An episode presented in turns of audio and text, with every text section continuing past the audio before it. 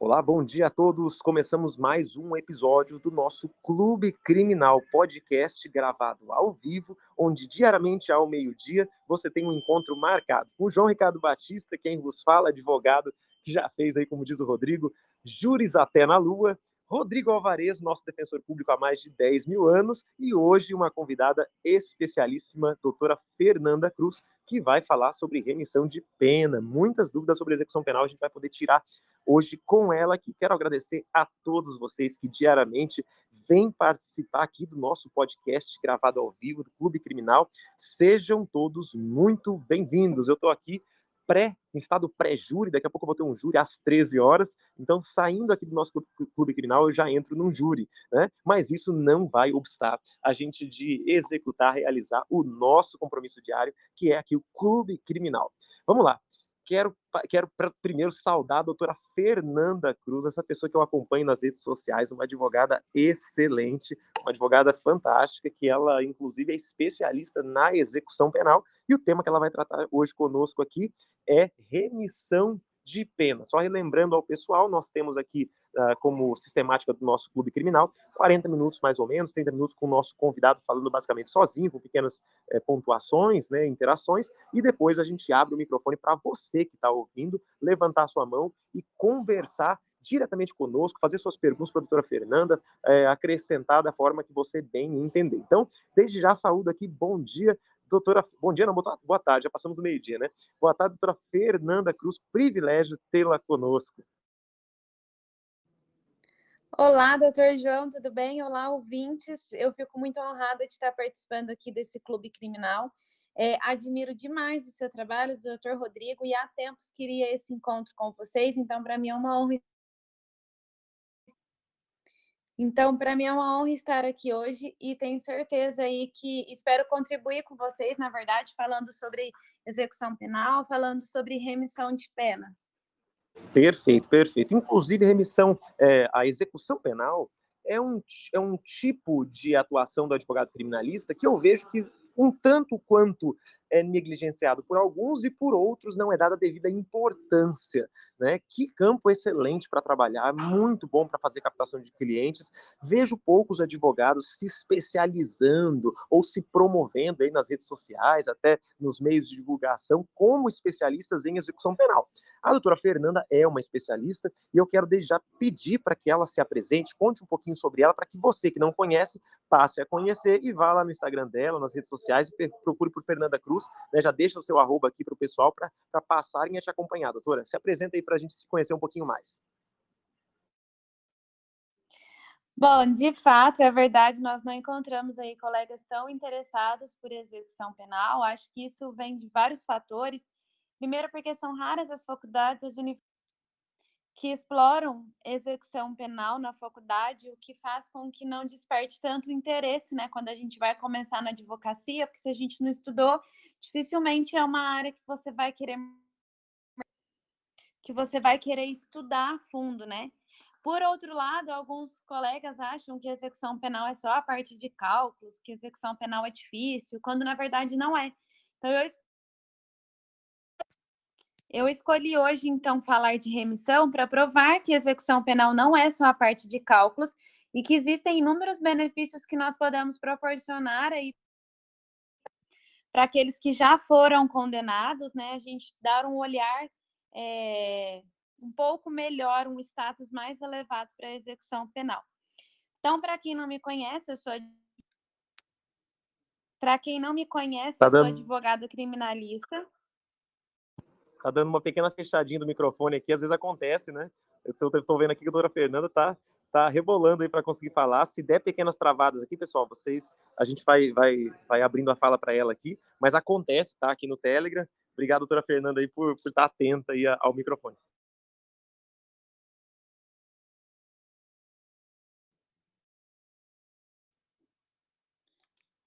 Bom, acho que agora eu consegui organizar aqui o microfone, vai dar para falar sem interrupções. Então, estava dizendo, para quem não me conhece, né, eu sou a Fernanda Cruz, advogada criminalista, e atualmente eu sou especialista só com execução penal. Então, eu busco é, melhorar a vida daqueles que já foram condenados e tentar diminuir a sua pena ou tornar que o cumprimento da pena seja no mínimo humano. Então, quem quiser acompanhar o meu trabalho, quiser acompanhar sobre execução penal, é só me seguir lá no arroba fernandacruz.adv.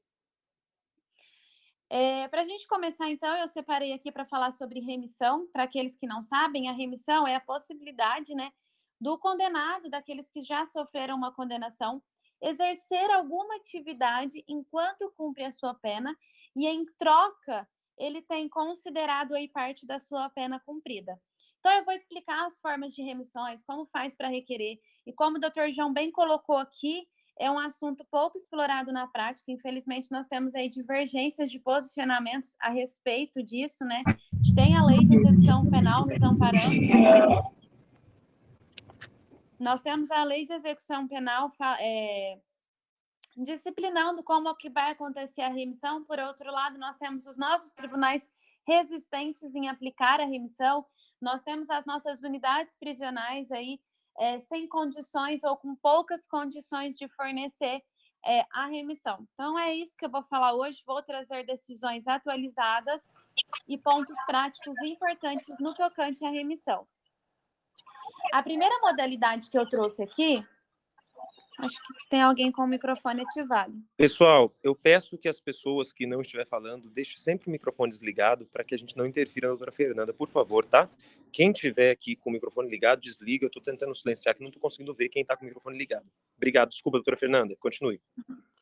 Imagina, vamos lá. Então, a primeira espécie de remissão que eu trouxe aqui é a possibilidade do condenado estudar enquanto ele cumpre a sua pena.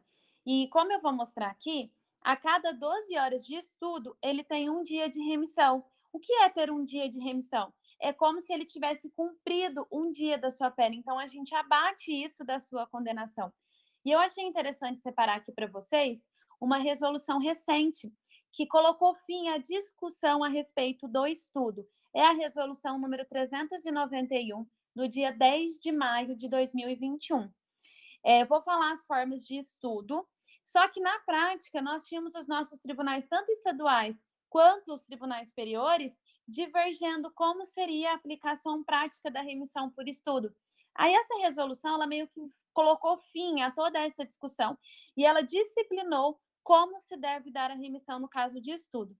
Então aqui o condenado ele tem a possibilidade de estudar na escola dentro da unidade prisional. Então, para quem não sabe, dentro das unidades prisionais nós temos escolas e aí o condenado pode concluir o ensino fundamental, o ensino médio, pode fazer um curso à distância dentro da unidade prisional, pode fazer um ensino superior. Então, nós temos a educação regular, que, é, que ocorre nas escolas prisionais. Nós temos também práticas educativas que não são da escola, que é algum curso que ele realiza extracurricular, é algum curso que ele realiza à distância. E nós temos também a leitura, então, essa resolução que eu mencionei, ela dispõe como vai ser cada uma dessas modalidades. Eu até recomendo a leitura. Eu vou trazer aqui para vocês entenderem, mas eu recomendo a leitura. O que, que é importante trazer em relação ao estudo, então? Que a cada 12 horas de estudo, ele ganha um dia de remissão. Quem pode estudar? Os presos de todos os regimes. Os presos do regime fechado, do semiaberto inclusive os presos do regime aberto e livramento condicional. Acho importante frisar isso, né? Que os presos do regime aberto e livramento condicional têm direito à remissão, porque eles acham que, ah, já estou no aberto mesmo, né? É problema. Estou aqui já em casa, quando não tem casa do albergado. Então, é importante trazer isso, né? Que mesmo estando no aberto e no livramento condicional, se ele estudar nesse período, você pode postular a remissão porque contribui para ele terminar de cumprir sua pena mais rápido e se ver livre, né, é, daquela punição. Então, são essas as espécies, os regimes que podem estudar lá dentro. Nós temos uma coisa também relacionada ao estudo, que é a aprovação no Enem e no Enseja. Vou explicar o que é isso. O Enem é quando você conclui o ensino médio, realiza a prova, e se você for aprovado no Enem, você também tem direito à remissão. Já o Enseja é para aqueles que concluíram o ensino fundamental e, em razão disso, prestou a prova do Enseja, foi aprovado e pode ter direito à remissão. Qual que, foi a, o, qual que é o grande problema dessa questão da aprovação do Enem do Enseja? Havia uma discussão de quantas horas iria ser considerada para a aprovação do Enem.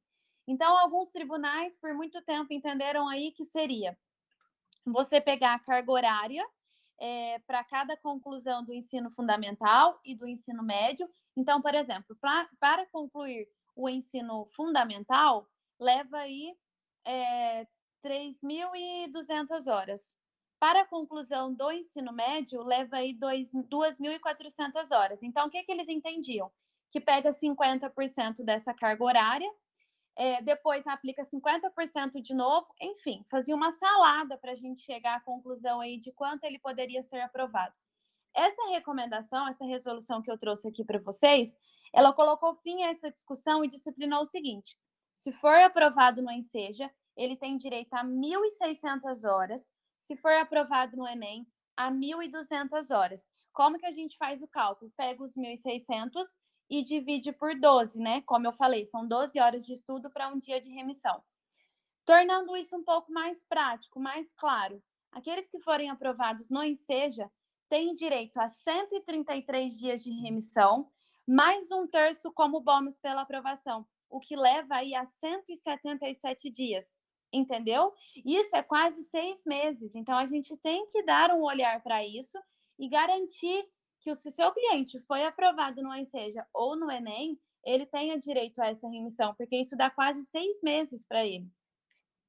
Outra espécie de estudo que eu coloquei aqui, então, é a leitura. A leitura, eu posso falar com um pouco mais de propriedade, porque eu desenvolvi é, um projeto de leitura com os presos da penitenciária de Franca, São Paulo. Atualmente, esse projeto está suspenso em razão da pandemia, mas eu fiquei por quase dois anos realizando leitura com os presos que, que eu vejo de positivo aqui? Até essa resolução que eu trouxe aqui para vocês, para realizar leitura dentro das penitenciárias, só poderia ser feito se tivesse algum projeto lá dentro. Então, por exemplo, na penitenciária de Franca, a gente exercia leitura com os presos pelo, por uma das comissões da UAB e também tinha uma faculdade de direito lá que organizava esse projeto. Só que qual que é o problema? A gente atendia 15 presos por projeto. A penitenciária tem 2 mil. Não dava conta de atender toda a demanda e muitos ficavam sem esse benefício.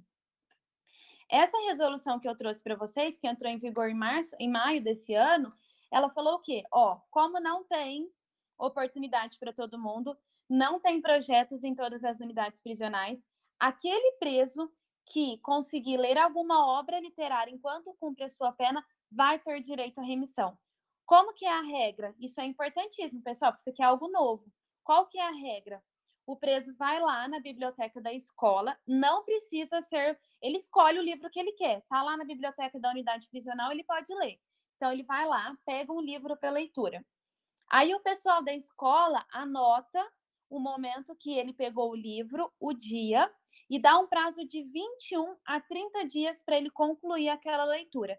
Quando ele concluir a leitura, ele tem que fazer uma resenha é, sobre o que ele entendeu ali daquela obra lida. O que, que acontece? Eles pegam essa resenha, encaminham para uma comissão de validação dentro da própria unidade prisional. A comissão vai avaliar se ele foi aprovado ou não, se ele fez direitinho a resenha. Se ele foi aprovado naquela resenha, eles encaminham para o juiz da execução penal e para cada obra lida diminui quatro dias da sua pena. Isso é muito bacana, porque antes era só se tivesse um projeto reconhecido dentro da unidade prisional. Agora não. Se ele efetuar essa leitura, ele pode ter direito à remissão. Então, significa que ao longo, ele pode ler uma obra por mês, tá? Então, ao longo de um ano, ele pode ter 48 dias da sua pena diminuídos. Então, fica aí a dica. Às vezes, o familiar também quer entregar um livro para ele, para ele realizar a leitura, participar da remissão, tá aí uma novidade para vocês. É, essa parte, eu, eu encerrei então aqui a primeira parte, que seria o estudo e a leitura.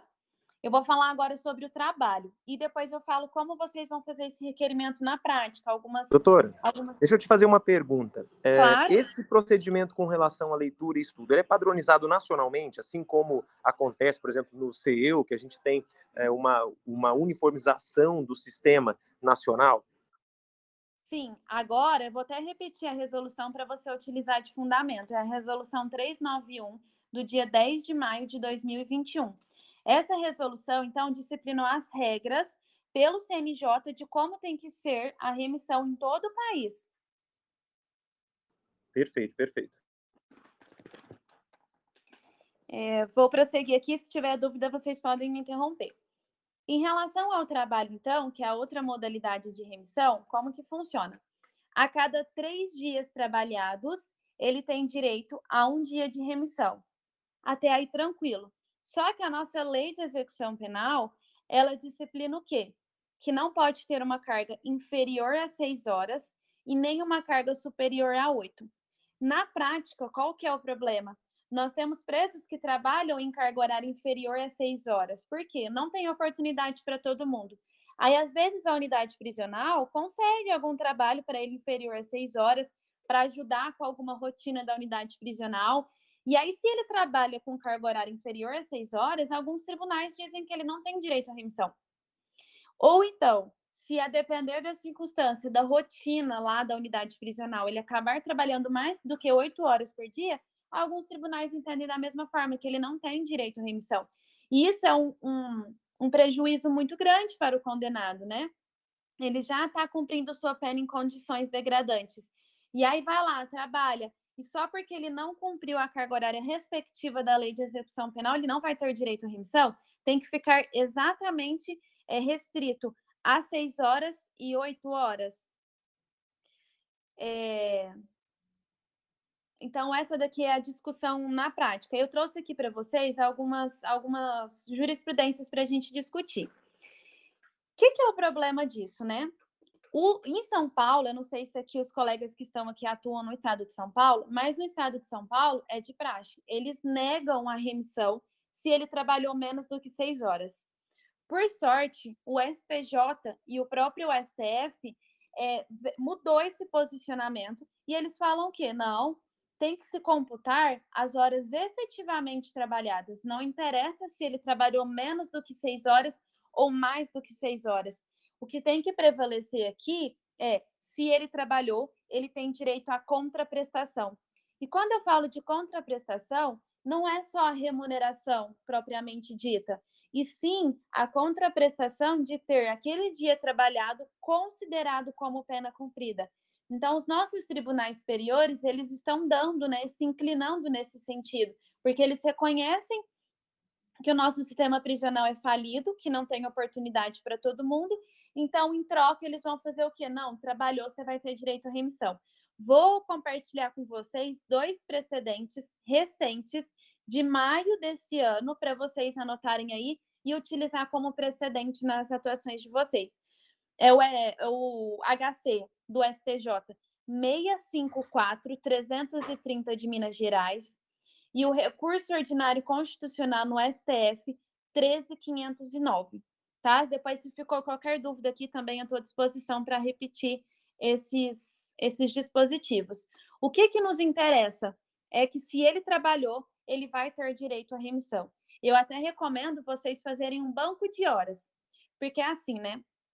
Assim como nós temos no estudo, que é por hora, eu recomendo vocês aqui, de forma prática, é, levarem em consideração a carga horária de seis horas. A cada seis horas de trabalho, aí, então, é, ele vai ser um dia de, de remissão. Assim como é no estudo, porque tem aqueles que trabalham seis horas e vai ganhar remissão como se trabalhasse oito horas. Então, tem desproporcionalidade aqui. Então, eu recomendo você postular de forma prática a remissão por trabalho, assim como nós fazemos lá no estudo, tá? Por horas. É, outra questão que eu coloquei aqui, remissão ficta. A remissão ficta é assim: já que não tem oportunidade para todo mundo no estabelecimento prisional, muitos da defesa postulam a remissão ficta, como se trabalhando, como se estudando estivesse.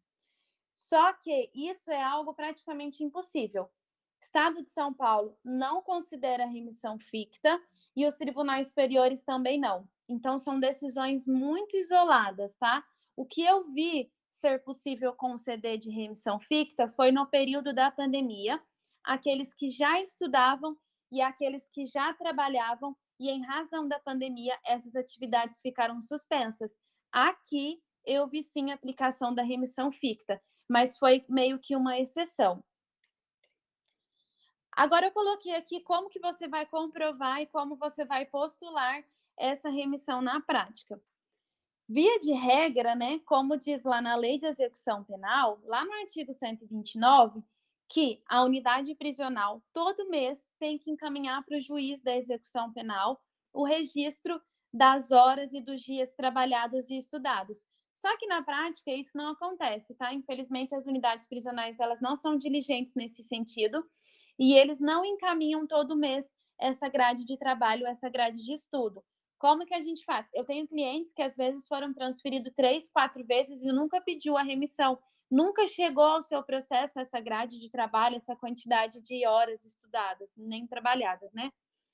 O que, que é a dica que eu faço? Você atender um cliente e perguntar se ele estudou, se ele trabalhou na unidade prisional. Aí você anota o período que foi e qual foi a unidade prisional. Aí você vai lá no processo de execução, fala para o juiz que no ano tal ele trabalhou na penitenciária, no ano tal ele estudou em tal penitenciária. Aí o juiz vai oficiar cada unidade prisional para que essa unidade traga ao processo aí num prazo razoável de 48 horas, eles concedem dar 72 horas, encaminhem para o processo essa grade de trabalho e estudo para que seja oferida aí a remissão, tá? E, algumas circunstâncias eu peço diretamente na unidade prisional dependendo aí se, se ele não tem muitas emissões, para não tumultuar, eu peço direto na unidade prisional. Acho que assim acaba indo até mais rápido e depois eu junto no processo. Se você não quiser pedir na unidade prisional direto, faça como eu falei. Peça no processo e o juiz oficia cada unidade prisional. E o último ponto que eu trouxe aqui, que eu quero deixar depois para perguntas, né? Para vocês me perguntarem o que quiserem sobre remissão, a questão da falta grave.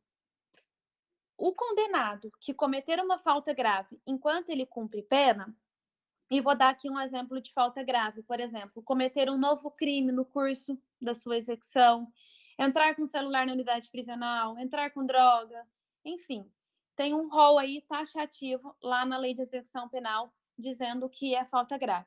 Então, se ele cometeu uma falta grave no curso da sua execução penal, diz que ele pode perder até um terço dos dias remidos. Qual que é a implicação prática aqui? A lei fala que ele pode perder até um terço. Só que na prática, o que os juízes fazem? Aplica o teto máximo de um terço. Então, se o condenado tem lá 90 dias de remissão e ele cometeu uma falta grave, os juízes tiram 30 dias, que é um terço, e ele fica só com 60 que, que, que eu recomendo sempre? Quando você for realizar a defesa dessa falta grave, você pensar também nas, nas outras implicações que isso pode trazer. E uma delas em relação à remissão. Se a lei diz que é até um terço, você vai pedir um mínimo. Qual que é o mínimo? Um dia só. Então, nesse meu exemplo, ele poderia perder de 1 a 30 dias, né? Porque seria um terço de 90. Você vai pedir o quê? Que ele perca só um dia de remissão. É, outra estratégia é o seguinte: o que, que acontece na prática também? Ele foi lá, teve direito à remissão, o juiz concordou, refez os cálculos, diminuiu aí a sua pena considerando a remissão. Só que aí, posteriormente, ele comete uma falta. O que, que o juiz faz na prática? Retroage e aquela remissão que já foi homologada e computada no seu cálculo, ele retira a remissão. Isso é algo prejudicial para o condenado. O que, que você vai defender na prática? Que já fez coisa julgada, entendeu? Que a remissão já foi computada no processo, ele já teve direito, então já fez coisa julgada. Que ele tem que eventualmente perder se tiver remissão a ser considerada ainda, e não aquelas que já foram computadas no processo. Eu vi que alguém aqui está querendo fazer perguntas, vou liberar já. Perfeito. Doutora Fernanda, quanta informação de valor, né? Quanto conteúdo prático aplicável à nossa advocacia criminal. Eu fico muito feliz por essa enxurrada de informação que vocês acabaram por, por, por receber aqui. E agora chegou o nosso momento do papo de café. Depois do nosso almoço, doutora Fernanda, você tem a oportunidade de fazer a sua pergunta diretamente a ela, né, para que ela responda hoje qualquer coisa relacionada à remissão de pena Acredito que temas relacionados à execução penal também, vocês estão com a melhor pessoa para responder isso, né? Eu peço que os colegas não tragam casos práticos, porque casos práticos é algo que a gente dificilmente vai conseguir é, trazer uma resposta efetiva sem ler uma folha do processo e outra que a gente não vai conseguir dar o dinamismo aqui. Então, é, se você tiver alguma pergunta, faça uma pergunta com relação ao instituto, quem sabe se for relacionado a algum caso, que seja é, algum ponto bem específico para a gente é, não, não, não ficar discutindo situações processuais que a gente não tem conhecimento, né? Então, peço aí a compreensão de todos.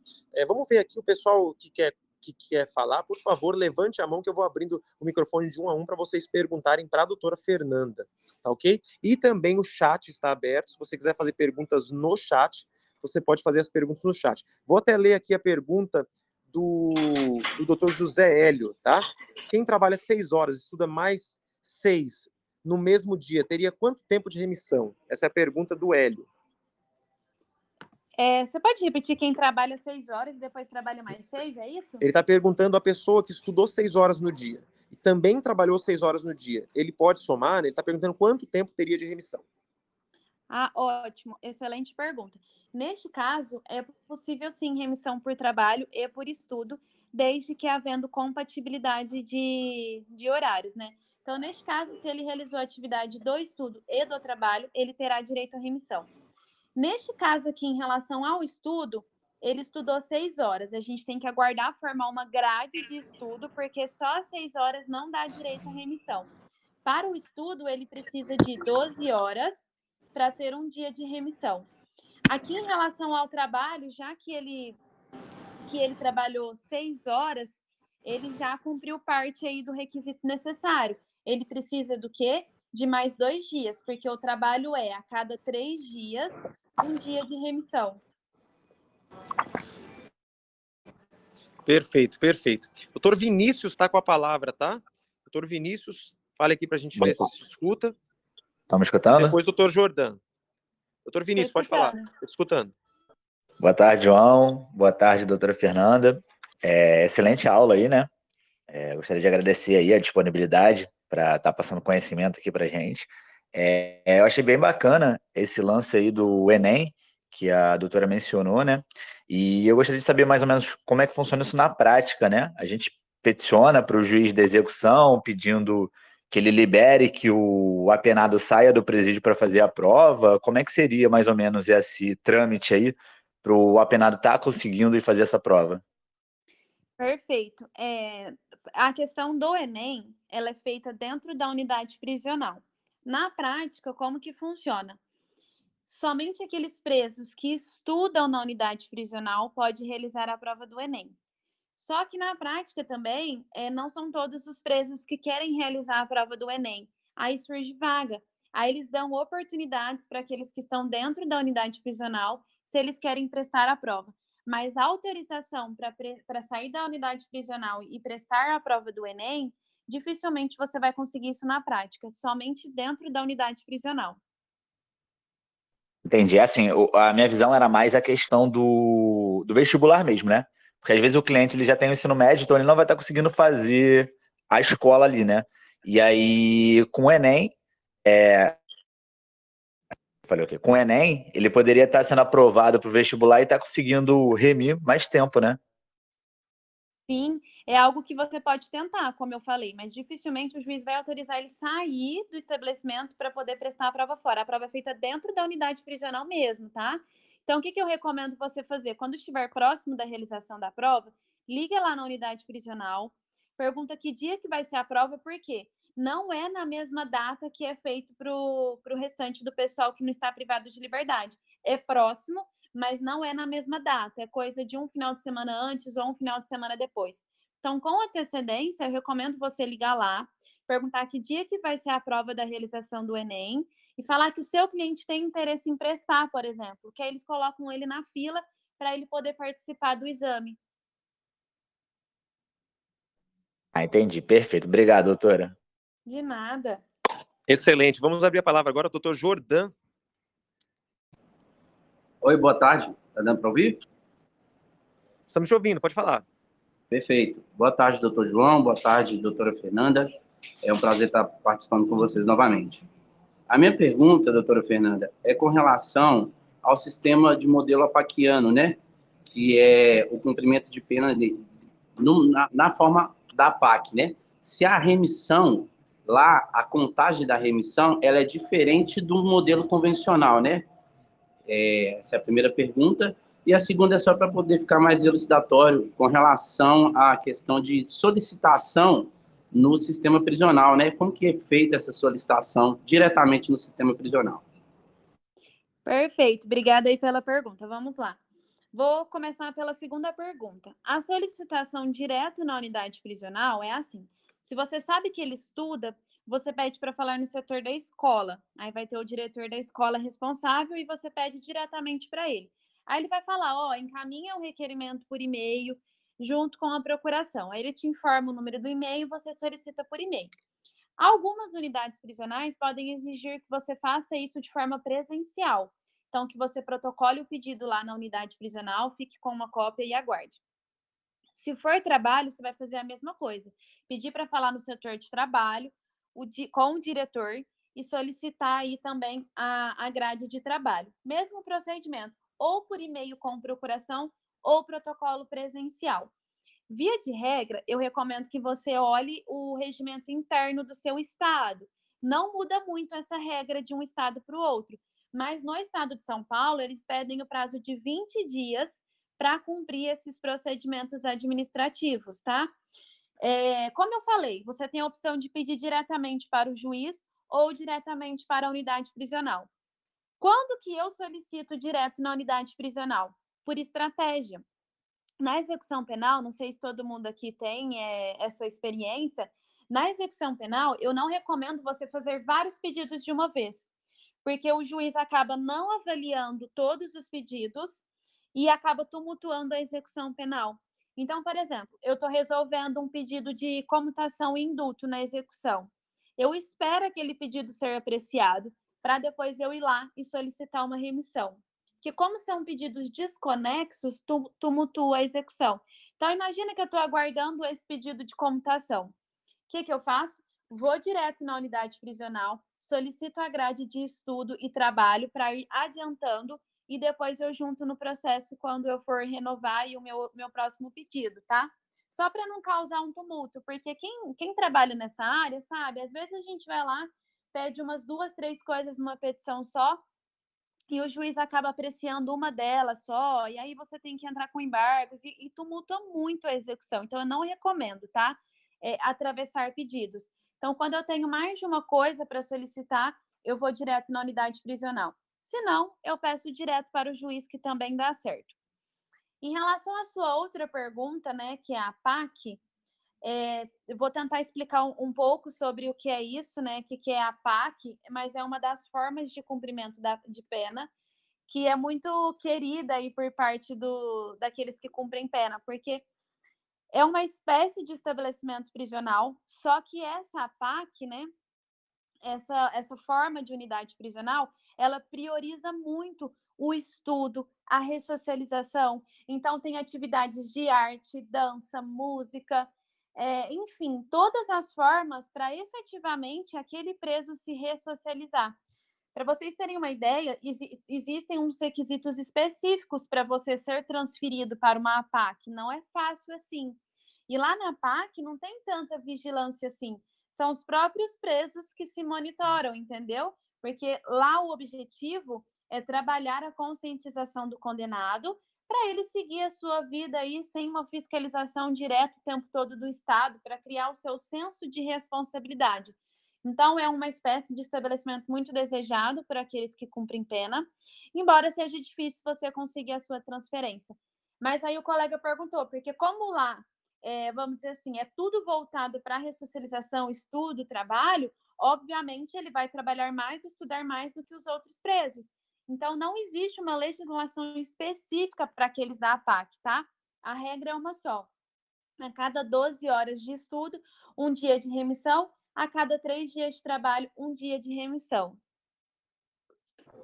Perfeito, excelente. Doutora Greane está com a palavra. Pode fazer a sua pergunta para a doutora Fernanda.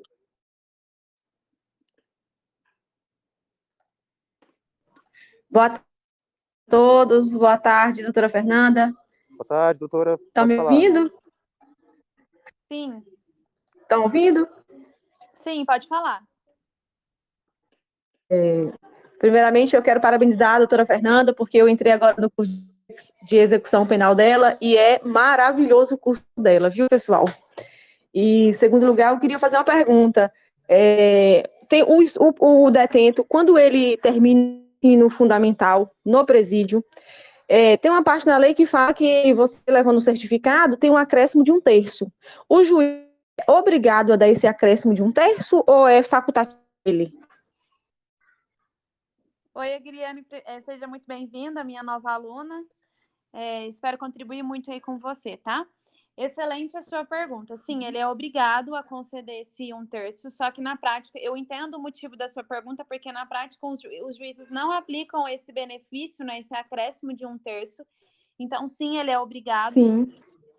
E se caso aconteceu isso com o seu cliente, por exemplo, com seu, com o seu cliente, dele não ter sido beneficiado com esse acréscimo de um terço, você tem que agravar dessa decisão e você tem que também fazer um habeas corpus. Por que o habeas corpus? Eu nunca recomendo a gente banalizar esse instituto. Mas o habeas corpus aqui, neste caso, por que, que ele é cabível? Porque a gente está falando de análise documental, tá lá a aprovação, tá lá o seu uhum. cálculo.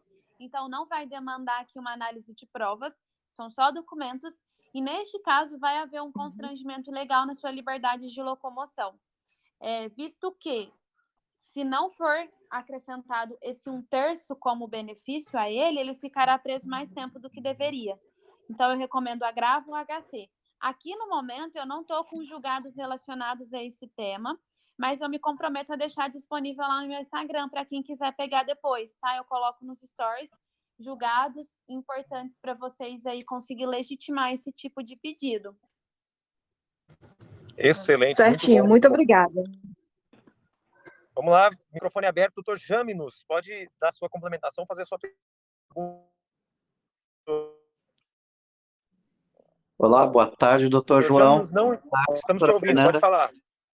Boa tarde, doutor João. Boa tarde, doutora Fernanda.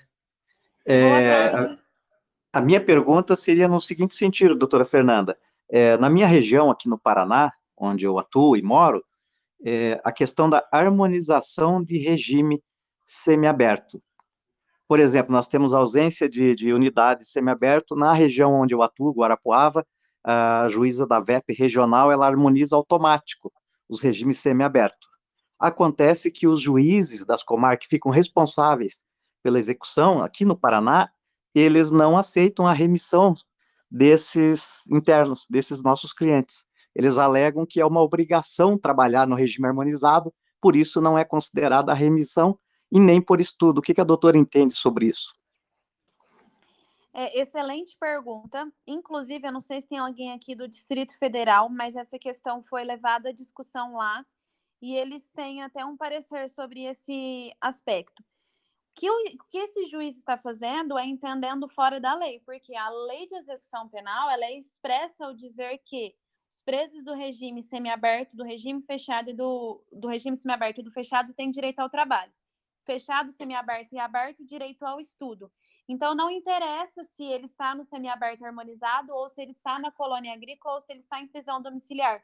A partir do momento que ele trabalhou e que ele estudou, efetivamente, ele tem direito à remissão. Até porque não é culpa do condenado que não tem estabelecimento adequado, ele não tem culpa desse déficit de vagas, entendeu? Então, em razão disso, a legislação não pode ser interpretada em seu benefício. Na execução penal, em especial, prioriza-se o princípio da isonomia, né? Todos os presos têm que ser tratados de forma igual.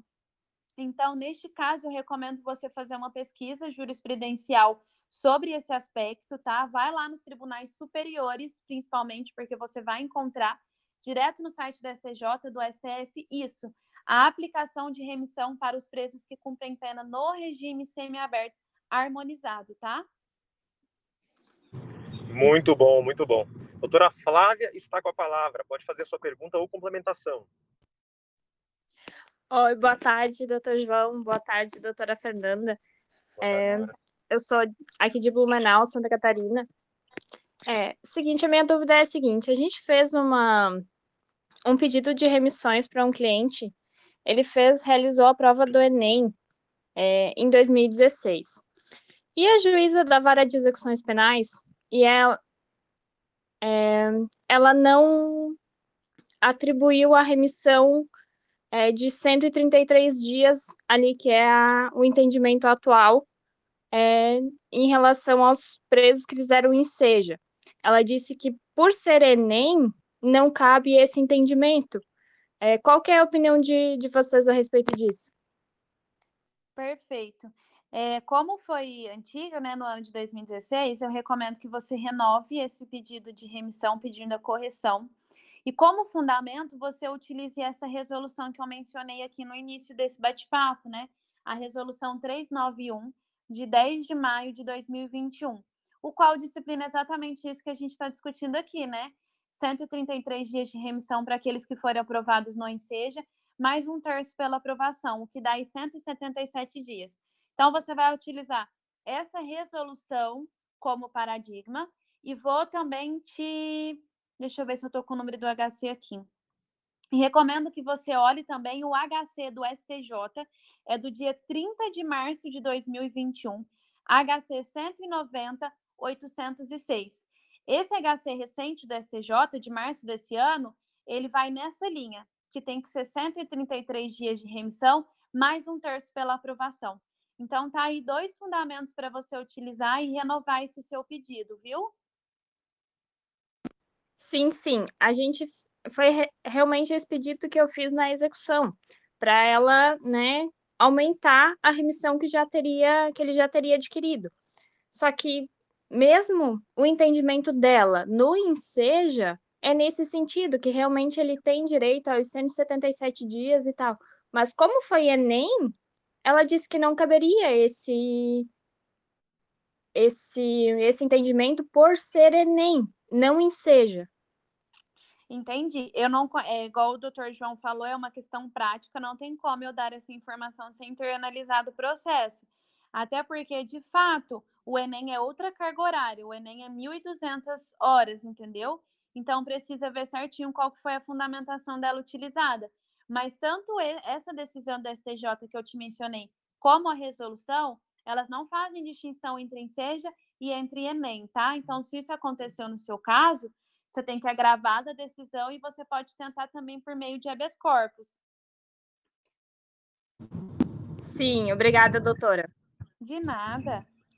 Muito obrigado, doutora Flávia, pela interação. Vamos abrir o microfone para a doutora Clécia aqui para participar e depois a doutora Rosiane, tá ok? Doutora Clécia tem a palavra. Doutora Clécia não. Oi, estão me ouvindo? Sim. Estamos te ouvindo, pode falar. Desculpa, é, é, o hábito de não participar pelo Telegram, então eu não sabia que tinha que ligar o microfone. Mas, enfim, repito e reitero boa tarde, que eu já tinha é, é, desejado a todos que estão ouvindo, principalmente a vocês dois, que hoje trouxeram um tema tão relevante para a nossa advocacia, principalmente aqueles advogados que voltam à atuação para a execução penal. E falando de remissão, claro, as dúvidas elas sempre existem, porque é, os casos encarregados de situações muitas vezes novas e a gente se desdobra para resolver. Mas a situação, a pergunta que eu quero fazer é em relação à remissão de pena, remissão por dentro e por fora. A doutora Fernanda tem um drible para convencer o juiz que ele tem que fazer aquela remissão é, de acordo com o lapso que falta e não da pena como um todo? Olha, eu tenho. Enquanto isso que eu respondo a sua pergunta, eu vou ver se eu encontro aqui o meu material para fornecer. Se não, você me pede lá pelo Instagram. Mas o que, que, é esse cálculo por dentro, cálculo por fora? Eu vou tentar explicar para vocês, para que todos entendam a pergunta da colega.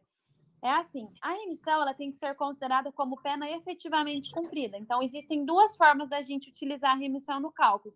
Qual que é a primeira? A gente pegar a pena total, aplicar a fração que ele precisa cumprir e depois tirar a remissão. Esse é o cálculo mais benéfico, que a gente pode falar que é o cálculo por fora, né? Que a remissão está entrando como pena efetivamente cumprida. Então, repito, a gente pega a pena, aplica a fração e depois tira a remissão. Por quê? Se eu peguei a pena, apliquei a fração e descobri que meu cliente tem que cumprir três meses para progredir de regime, e ele tem um mês de remissão, significa que ele tem que ficar só mais dois meses preso. Por quê? A remissão entrou como pena cumprida. Agora, existe o cálculo que é mais prejudicial para o condenado e que alguns juízes aplicam, que é assim: eu pego a pena total, tiro a remissão e depois eu aplico a fração. Isso é pior para o condenado, ele tem que cumprir pena mais tempo do que deveria, porque eu pego aí cinco anos, tiro um ano de remissão, quatro. Aí depois que eu aplico a, fração. Então a remissão meio que não adiantou nada, ela não surtiu um efeito benéfico na prática. Então essa foi a pergunta da colega. Em relação à remissão, eu confesso que eu não tenho grandes problemas na, na prática, tá? Os tribunais superiores entendem aí de forma é, praticamente pacificada de que tem que ser o cálculo, como eu falei, da primeira forma: pena total vezes fração, e depois você subtrair a remissão, porque a remissão sempre vai entrar como pena cumprida. Só para a gente não perder tempo aqui, é, não dá tempo de eu abrir o material, te mandar o julgado, te mandar as teses. Me pede lá no Instagram que depois eu compartilho com você. Muito bacana, Fernanda. Muito obrigada mais uma vez, doutor João. Enfim, é muito, muito bacana a iniciativa de usar o Telegram de forma tão positiva. Ainda não vi um uso tão bacana. Excelente. Muito obrigado né, por, por gostar e por elogiar e por participar. Fico muito feliz também de ter a presença de tantos criminalistas todos os dias aqui, inclusive de convidados tão especiais como a doutora Fernanda. Olha que pergunta interessante, foi feita no, no, no chat aqui, que está aberto para o pessoal comentar. Doutor Fabiano Almada, ele falou assim, qual período eu posso pedir a grade de estudo ou trabalho? De quanto em quanto tempo? A cada um mês, a cada dois meses? Ele está perguntando como que funciona esse pedido da grade de estudo ou trabalho, doutora Fernanda. Ó, eu gostei muito dessa pergunta eu vou muito de estratégia, não existe uma regra de quanto em quanto tempo você tem que pedir. Por que, que eu vou de estratégia? Por exemplo, meu cliente está no fechado e está lá trabalhando. Eu não vejo vantagem para ele pedir a remissão aqui, porque o que, que interessa se tiver próximo o seu semiaberto? Ele ir para o semiaberto e quando ele ingressar nesse regime, eu uso a sua remissão para ele chegar no regime aberto mais rápido. Então, o que, que eu faço? Eu trabalho essa estratégia com o cliente. Eu chego, apresento as possibilidades para ele, falo: oh, posso esperar para usar quando você estiver no semi-aberto? Você chega mais rápido para o aberto. Eles sempre concordam. Só que, por outro lado, tem o risco dele cometer uma falta. E aí, se ele cometer a falta, ele perde a remissão, e aí fica muito mais difícil da gente brigar a esse respeito. Então, moral da história: não existe um prazo, então vai muito de estratégia. Tem clientes que gostam de todo mês pedir a remissão. Tem outros que preferem isso que eu falei, esperar a hora que estiver no semiaberto, postula a remissão para chegar no regime aberto mais rápido. Perfeito, perfeito. Doutora, tem outra pergunta aqui do Felipe Melo. Ele está narrando um fato, né? É um, é, aparentemente é um caso prático, mas a, a, a pergunta é interessante. Ele fala que o cliente estava prestes a conseguir o regime semiaberto é, porém, ele cometeu uma falta grave, ele foi apanhado com drogas dentro da, da cadeia, né? Então, ele foi regredido para o fechado. Nessas situações de regressão por falta grave, né? A gente tem uma regressão per saltum, como diz a doutrina. Ele está perguntando, né, o que fazer nessas situações, se você tem alguma dica específica para esses casos, né, na sua, na sua vida prática, o que pode ser aplicável ou executável nessas circunstâncias. Perfeito. Ó, nós temos aí uma espécie, diante do que ele falou, que a gente chama de regressão cautelar. Houve a comunicação de uma suposta falta, e aí a unidade prisional comunicou para o juiz e o juiz entendeu pela regressão cautelar de regime. Vou tentar aqui traçar aqui alguns pontos que podem te interessar. Há alguns casos que essa regressão é feita pelo diretor, o que está errado, já aconteceu comigo. O diretor ele não tem o poder de regredir ninguém de regime, ele tem que comunicar para o juiz e depois o juiz decide se vai regredir de regime. Então, primeiro ponto, você avaliar sua Doutora, deixa eu te interromper um pouquinho. O seu microfone baixou consideravelmente de volume. Dê uma verificada se o volume do seu microfone não abaixou sozinho ou se tem alguma coisa tampando o microfone da doutora. Agora voltou? Não. Vixe. Ok, fala pra gente ouvir aqui. Tá, agora voltou ou não? Agora voltou, voltou. E agora, Depois tá melhor? Da... Agora tá melhor. Depois, doutora Rosiane tem a palavra, tá? Continua, doutora Fernanda. Tá, então, primeiro é isso, você avaliar quem determinou a regressão cautelar, se foi o diretor, se foi o próprio juiz. Segundo ponto, você vai defender que a regressão cautelar ela não é permitida, porque a gente tem que avaliar se de fato cometeu ou não a falta grave. Porque imagina terminar o processo administrativo e concluir que ele não cometeu a falta. A regressão cautelar vai ter trazido um enorme prejuízo para ele. Então, você defender isso, né, a presunção de inocência, aguardar a conclusão do processo administrativo para só depois ser aplicadas as consequências da falta grave, como a regressão cautelar. É, isso é uma questão meio que tranquila nos tribunais superiores, tá? De que a regressão cautelar exige motivação, não pode ser operada de ofício aí pelo juiz.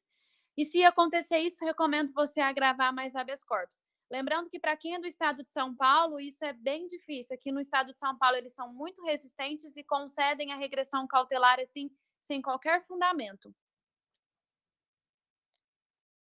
Perfeito, perfeito. Muito boas as dicas, excelentes as pontuações, doutora Fernanda. Vamos lá, teve uma doutora anteriormente que estava com a palavra, pode falar, doutora. Enquanto a doutora não entra, você quer falar, abra, a, levante a mãozinha aqui. Doutora Rosiane, pode falar, a palavra está contigo. Rosane, desculpa, pode falar, doutora. Boa tarde, me ouvem? Sim. Estamos te escutando, bom dia. Muito obrigado mais uma vez, doutor João. Muito obrigado pela doutora Fernanda, pela excelente aula e muitas dicas.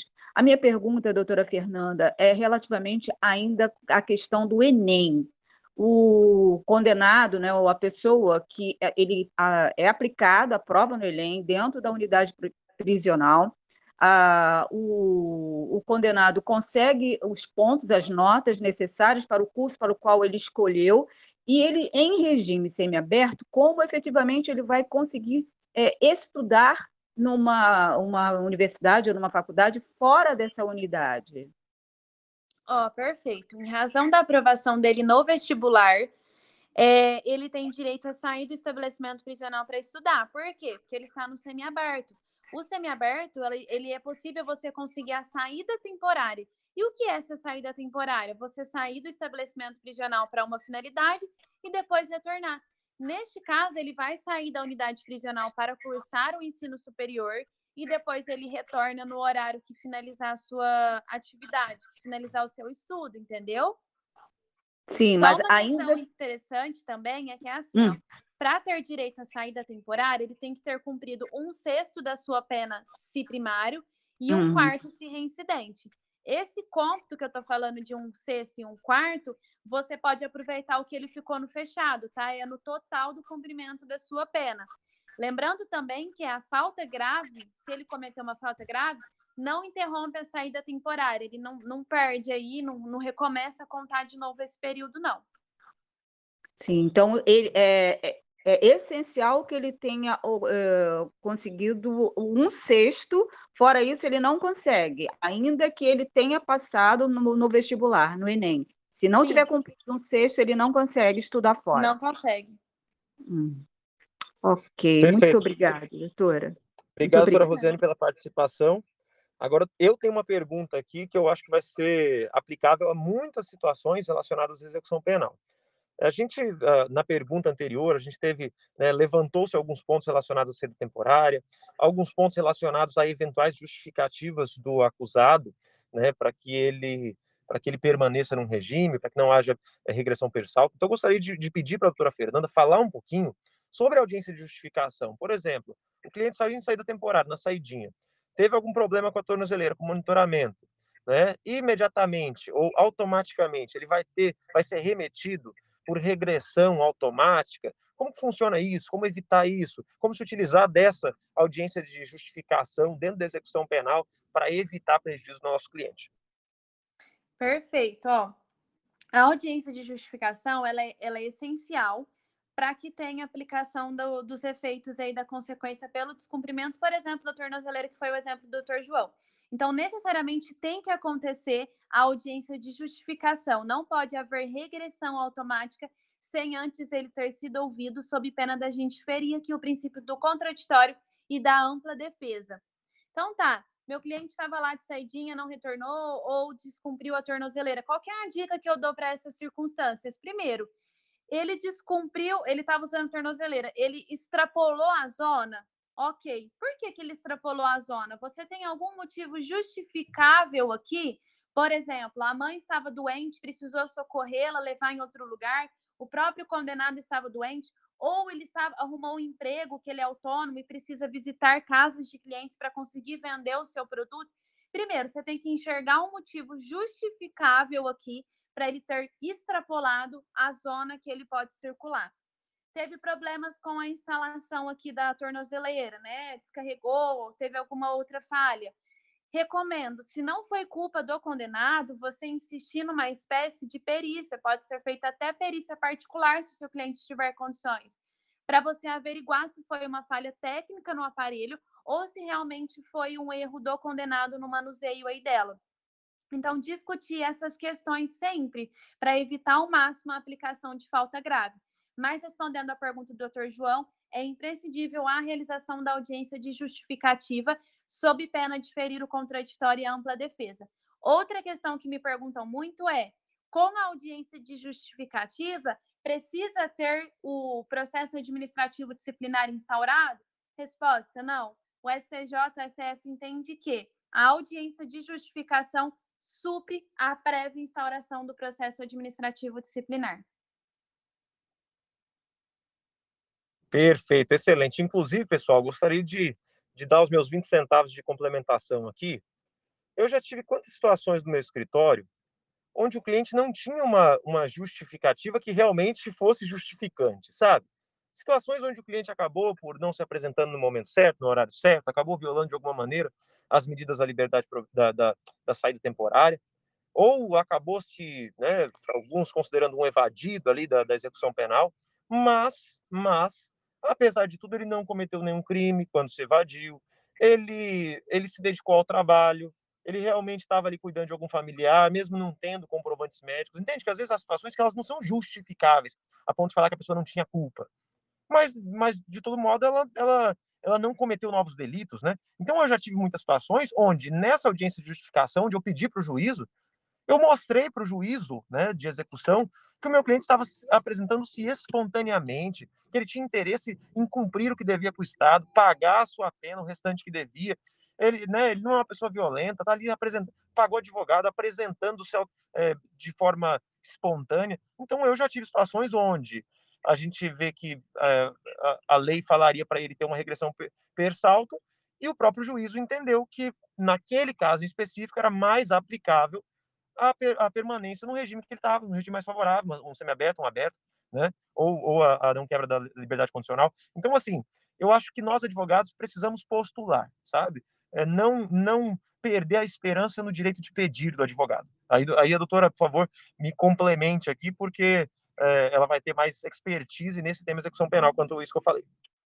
Achei perfeito o seu acréscimo, doutor João. É exatamente isso. A gente tem que sempre ou buscar uma justificativa ou demonstrar a boa-fé do condenado. Porque, embora às vezes ele tenha desrespeitado alguma coisa, alguma condição, ele estava de boa fé, na verdade. Então, a gente puxa o histórico do cumprimento da sua pena, demonstra isso, bom comportamento, trabalhou, estudou, família humilde, está contribuindo no sustento da, da sua família, enfim, buscar essas condições aí de, de não ter essa falta, qualquer punição aplicada aqui no âmbito da execução penal. Achei perfeito seu fechamento aí nesse tema. Excelente. Vamos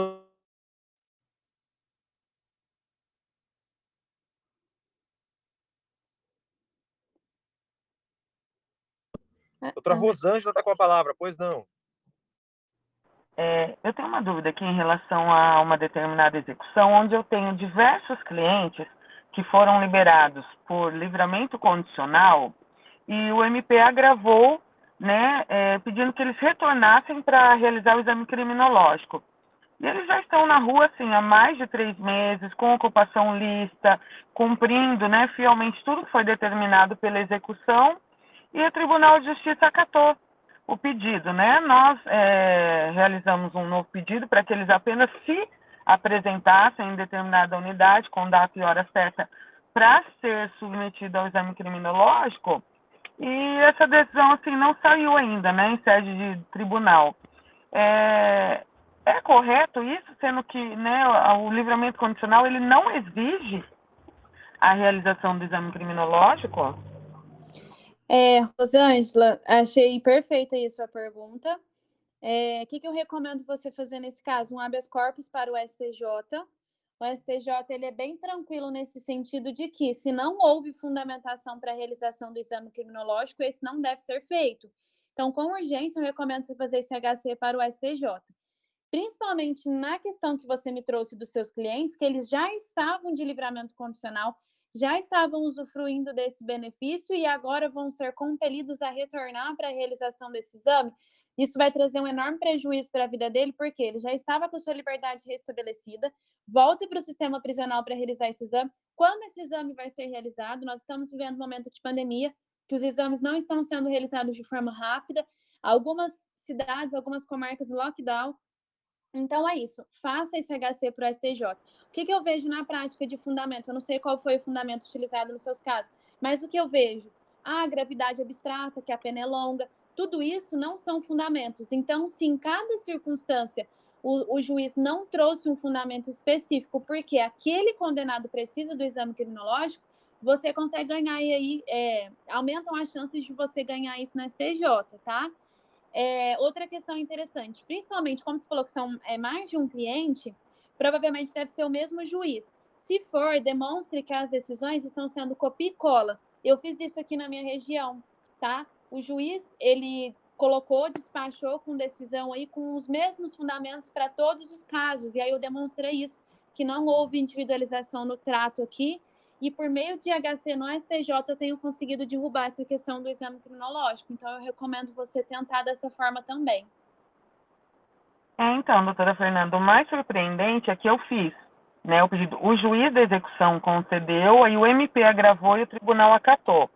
É, eu fiz essa fundamentação, justamente, é a fundamentação inidônea que eles utilizaram, que foi longa pena cumprir, gravidade abstrata delito, falta disciplinar já reabilitada e por incrível que pareça, né, o, STJ, o, o TJ, Tribunal de Justiça, manteve a decisão, né, é, acatou o pedido do MP para que eles retornem. Um deles já está no, tá no STJ, está no STF, perdão, e não foi julgado ainda. Mas eles estão alegando que realmente tem que voltar para fazer o exame criminológico. Uma coisa que é absurda, é o fundamento é, de isso daí vai fazer com que eles percam o trabalho que eles já conseguiram. A mesma execução fez regredir um rapaz que estava de RA é, com a fundamentação de que ele deixou de pagar uma multa de 300 reais. E ele ficou seis meses novamente no semiaberto por conta de uma multa que nem é competência da execução cobrar. Então, assim, essa execução está sendo totalmente arbitrária nas decisões dela. É complicado de trabalhar assim, né? Mas tenta Muito. mais uma vez. É, essa. é, mas, enfim, você tenta pegar esse acórdão do tribunal, como eu te falei, tentar um habeas corpus aí no final para ver se você consegue, mas é complicado, né? Não conheço a fundo esse caso, é um caso prático, mas diante das minhas experiências e da situação, o que dá para tentar nesse momento é realmente isso, né? Tudo que você já vem discutindo mesmo. Ah, tá ok, doutora, obrigada. De nada. Excelente, agradeço a todos pelas perguntas, pelas participações. Nós estamos aqui passando já alguns minutos, nosso final. A ideia é a gente não se exceder demais aqui no nosso, nosso encontro diário, né, para que todos os colegas saibam que a gente tem esse encontro e ele tem horário para começar e para terminar. Agradeço a todos vocês que sempre estão aqui conosco, né, os guerreiros, mais de 100 pessoas que estão aqui conosco até o fim, e você que pegou o replay também no Spotify. Peço a todos que nos ajudem a divulgar esses encontros maravilhosos com, com convidados especialíssimos, como a doutora Fernanda Cruz, hoje conosco. Né? Obrigado a vocês pela fidelidade, pela companhia e parceria de todos os dias, tá? É, amanhã temos mais encontro, a doutora Karina estará conosco aqui. Eu quero, desde já, abrir as últimas palavras para a doutora Fernanda Cruz, agradecendo por essa enxurrada de informação, de valor conteúdo prático disponibilizado a nós gratuitamente. Recomendo a todos para que acompanhem a doutora Fernanda nas suas redes sociais, doutora é, é, arroba Fernanda Cruz com Z ponto ADV. E aí eu quero finalmente aqui abrir o nosso podcast. Sempre que a doutora Fernanda quiser aqui estar conosco, seu microfone já está aberto. Sempre que você voltar e quiser participar como convidada também, já está convidada. Não vai ser a última vez que vocês vão ver a doutora Fernanda Cruz conosco aqui. Muito obrigado, doutora Fernanda. Doutor João, ouvintes, quero agradecer a participação de todos vocês pelas perguntas. Espero ter contribuído a isso. Ficou qualquer dúvida, me coloca à disposição lá no meu Instagram. Doutor João, estendo os cumprimentos aí ao doutor Rodrigo. Fiquei muito feliz de participar aqui desse clube criminal. Aproveito para parabenizá-los por essa iniciativa, por esse projeto tão bacana e enriquecedor que vai ajudar aí muitos colegas. E muito obrigada pela oportunidade. E sim, já quero uma próxima, quero já um próximo encontro. e conte comigo aí para o que vocês precisarem, viu? Perfeito, perfeito. Muito obrigado, doutora Fernanda. Obrigado a todos vocês. Vou encerrar a sala aqui e nos vemos amanhã no nosso encontro diário Clube Criminal. Forte abraço.